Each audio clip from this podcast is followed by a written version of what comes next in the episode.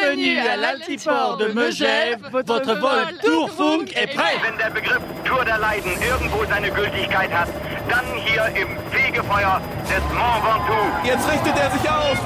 Und da ist er da. Tourfunk, der Radsport-Podcast der Sportschau. Ja, ihr seid richtig gelandet in eurer täglichen Analyse über die Etappe bei der Tour. Wir sind auf dem Flugfeld von Megève. Und was haben wir heute alles zu besprechen? Mein lieber Mann, Fabian Wegmann, unser ARD-Experte ist da. Hi Moritz. Holger Gersker, unser Radioreporter. Hallo. Und wir beide, Michael Antwerpes und Moritz Kasserlet. Freue mich dabei zu sein. Ja, ich freue mich, dass ihr alle hier seid. Weiß gar nicht, wo ich anfangen soll. Wir fangen einfach am besten hinten an, äh, am Ende der Etappe. So klang das nämlich. Jetzt fangen sie im Schwelt an zu sprinten. Pogacar geht auch ans Hinterrad. Das äh, lässt er sich nicht nehmen. Ich hatte geglaubt, dass vielleicht Pogacar das gelbe Trikot freiwillig würde weiterreichen, aber das passiert nicht. Stattdessen sprintet der Slowene nochmal Jonas Wingegaard da vorne und das ist natürlich eine schlechte Nachricht für Tadej Pogacar. Bleibt es bei Gelb und eine schlechte Nachricht für Lennart Kemner, der das ganz knapp verpasst. Wahrscheinlich um etwa 16, 17 Sekunden, die ihm fehlen werden.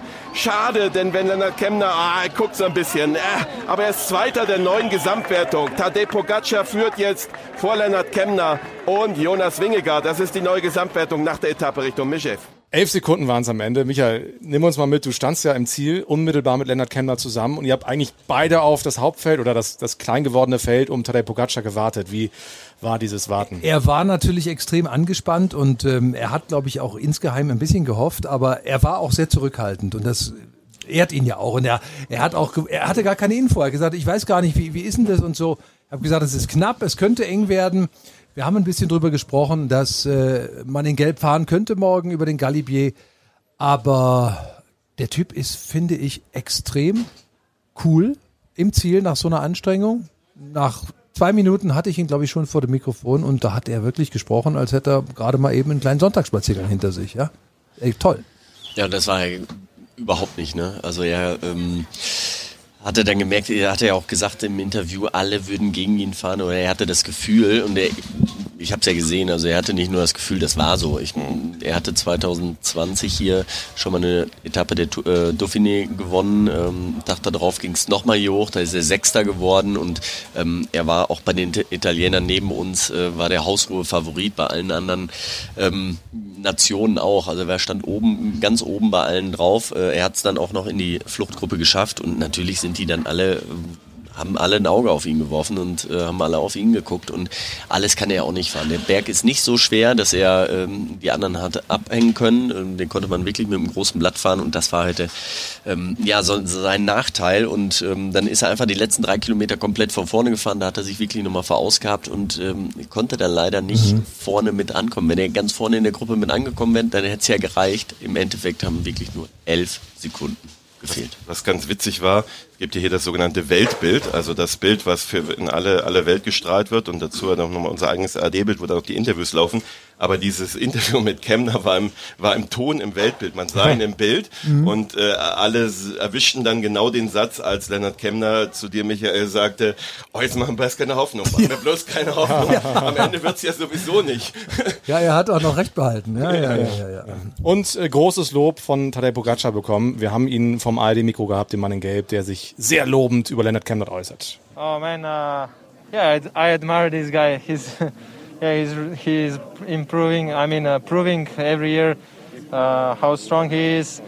Uh, he's really one of the best specialists for breakaways, and uh, yeah, a strong rider, uh, unbelievable. And uh, today he almost take the yellow jersey, which would be really nice for him. But uh, yeah, in the end it went like this, and uh, yeah, uh, he's really strong.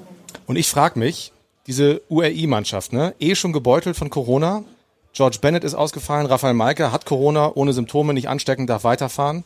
Also die haben eh schon miteinander zu tun.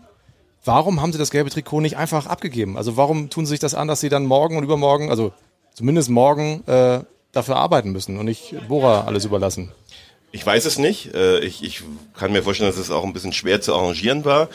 Ähm, letztlich ähm, kommt ja noch hinzu, dass das Ganze, wir werden sicherlich über diese, diesen Stopp des Rennens noch sprechen, ob mhm. die dann zehn Sekunden oder 20 eher oder später gestartet sind, war am Ende ja gar nicht mehr nachzuvollziehen. Ähm, und, und nichtsdestotrotz fiel auf während des Rennens, dass Tadej Pogacar nicht bei seiner Mannschaft gefahren ist über die ersten 100 Kilometer. Er war hinten im Feld. Ähm, äh, man könnte hätte interpretieren können, der will sich nicht anstecken bei seinen Teamkollegen. Am Ende war es aber wieder anders. Er war dann wieder an der vierten Stelle hinter drei Helfern. Ähm, letztlich auf der auf dem Zielsprint äh, versucht er ein paar Sekunden gegen Wingegaard und Thomas rauszuholen. Auch so nach dem Motto, was ich hab, hab ich, wer weiß, was noch kommt. Ähm, aber danach kam für mich das Entscheidende. Er war im Ziel und äh, sein Weg führt dann zur Siegerehrung. Und normalerweise ist es der gelassenste Mensch der Welt.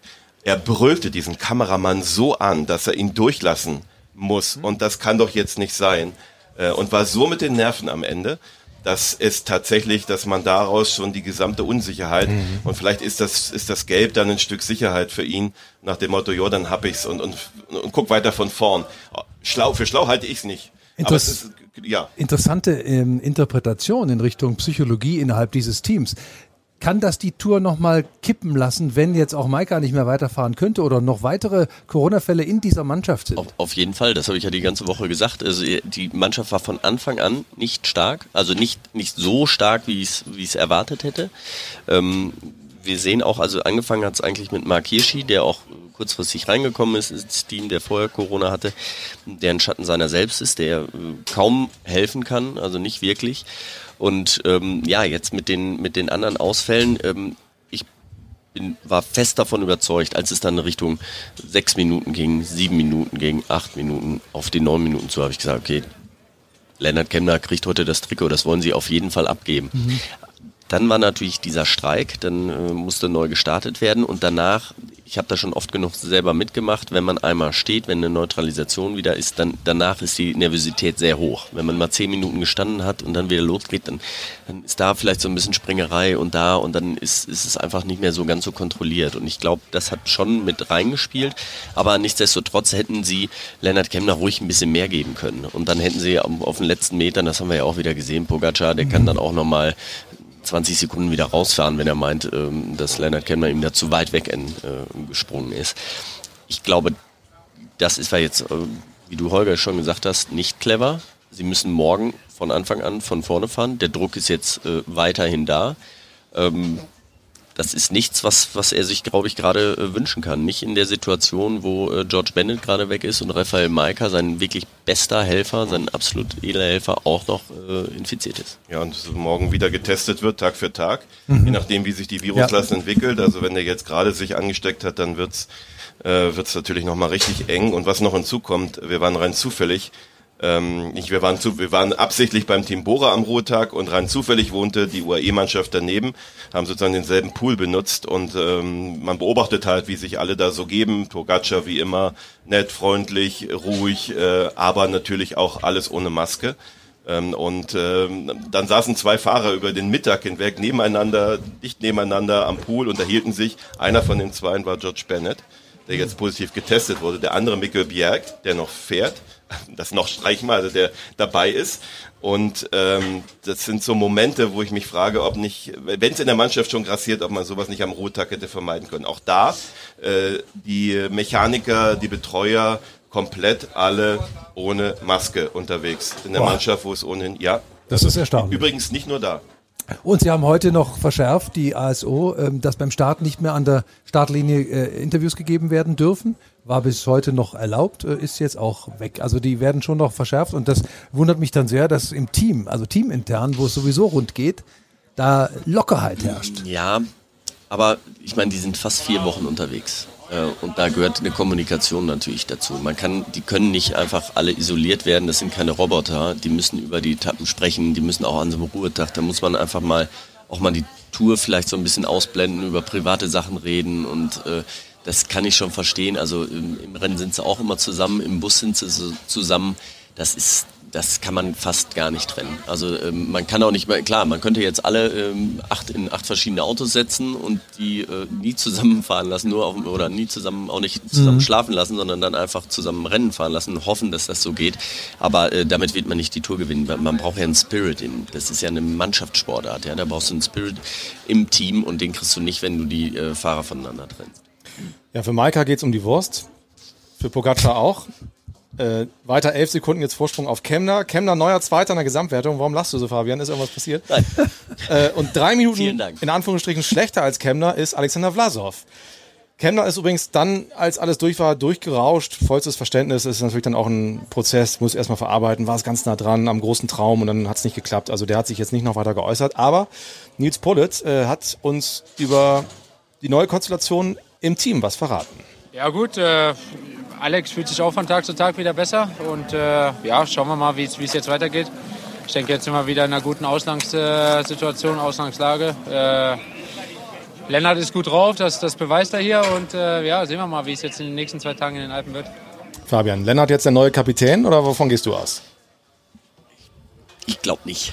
Also ich glaube, die, die, die bleiben dabei. Lennart hatte heute wirklich einen sehr harten Tag. Man hat gesehen, auch zum Schluss haben ihn, natürlich muss er viel von vorne fahren, alle gegen ihn gefahren, aber ähm, er war schon ziemlich kaputt im, im, ähm, im Ziel und ähm, morgen ist eine knüppelharte Etappe. Also äh, Telegraph, äh, Galibier, Granon, das sind und vorher schon, äh, wie heißt er? Das ist auch schon Die La Ceste de Montvernier. richtig. Wie heißt der? Ja. Das sind diese Serpentinen, fantastisch. Diese schönen Dinger. Ach, die Ja, Dinger das sind toll. das. Ja, Ah. Allein dafür lohnt es sich einzuschalten. Also die, Absolut. die Bilder, die, die sind fantastisch, ähm, ganz toll. Das ist jetzt nicht der schwerste Berg, aber die Etappe ist brutal. Ja. Und also der letzte Berg, äh, Granon, ähm, ganz zum Schluss nochmal 20 Prozent. Also das, das ist ähnlich wie La Super Blanche de Belfi. Und da muss man gucken, wie Lennart sich natürlich von dem heutigen Tag ähm, erholen konnte. Ähm, ich bin mir sicher, dass Bora bei ihrem Plan bleibt. Ja. Weil dann nehmen sie auch den Druck von ihm weg und das, das ist das Wichtigste. Ich meine, er ist, ähm, das war jetzt auch wirklich ein bisschen schade. Er hat vielleicht drauf gehofft, man hat es ihm auch gesagt, so, ne, kann ganz eng werden, so, und dann fällst du ein bisschen in so ein Loch.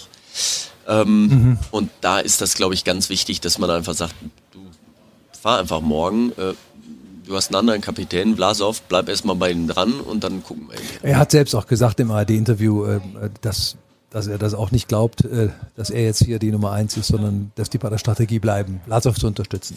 Halte ich auch für sinnvoll. Simon Geschke hatte seinen ersten Tag im Bergtrikot. Ja, sehr schön. Äh, der Anfang war ziemlich schnell, ähm, hat lange gedauert, bis eine Gruppe stand und äh, danach konnte ich es aber auf jeden Fall sehr genießen und äh, jetzt speziell am letzten Berg habe ich es dann äh, definitiv genossen, ja. Ja, und er hat extra ein bisschen Kraft gespart. Heute war sehr passiv. Das muss und wird sich morgen ändern, sagt er. Ja, genau, das war das Ziel, dass ich heute ja, so, mir so leicht wie möglich mache. Natürlich wollte ich das Trikot jetzt heute auch nicht abgeben. Deswegen war die erste Bergwertung mal so ein bisschen, äh, musste ich ein bisschen gucken, dass ich da den Punkt nicht äh, ähm, an die falschen Leute weggebe. Und äh, ja, nee, aber am Ende bin ich jetzt froh, dass ich das Trikot behalten kann und äh, genau und vor allem halt auch Kraft für morgen sparen konnte. Das war sehr wichtig. Und dann morgen wird halt, oder die nächsten zwei Tage werden halt super schwer und da sind auch äh, ja, super viele Punkte zu holen. Also ich habe jetzt 19 und morgen sind zum Beispiel 55 Punkte äh, über die Etappe verteilt, um das mal so in Relation zu setzen.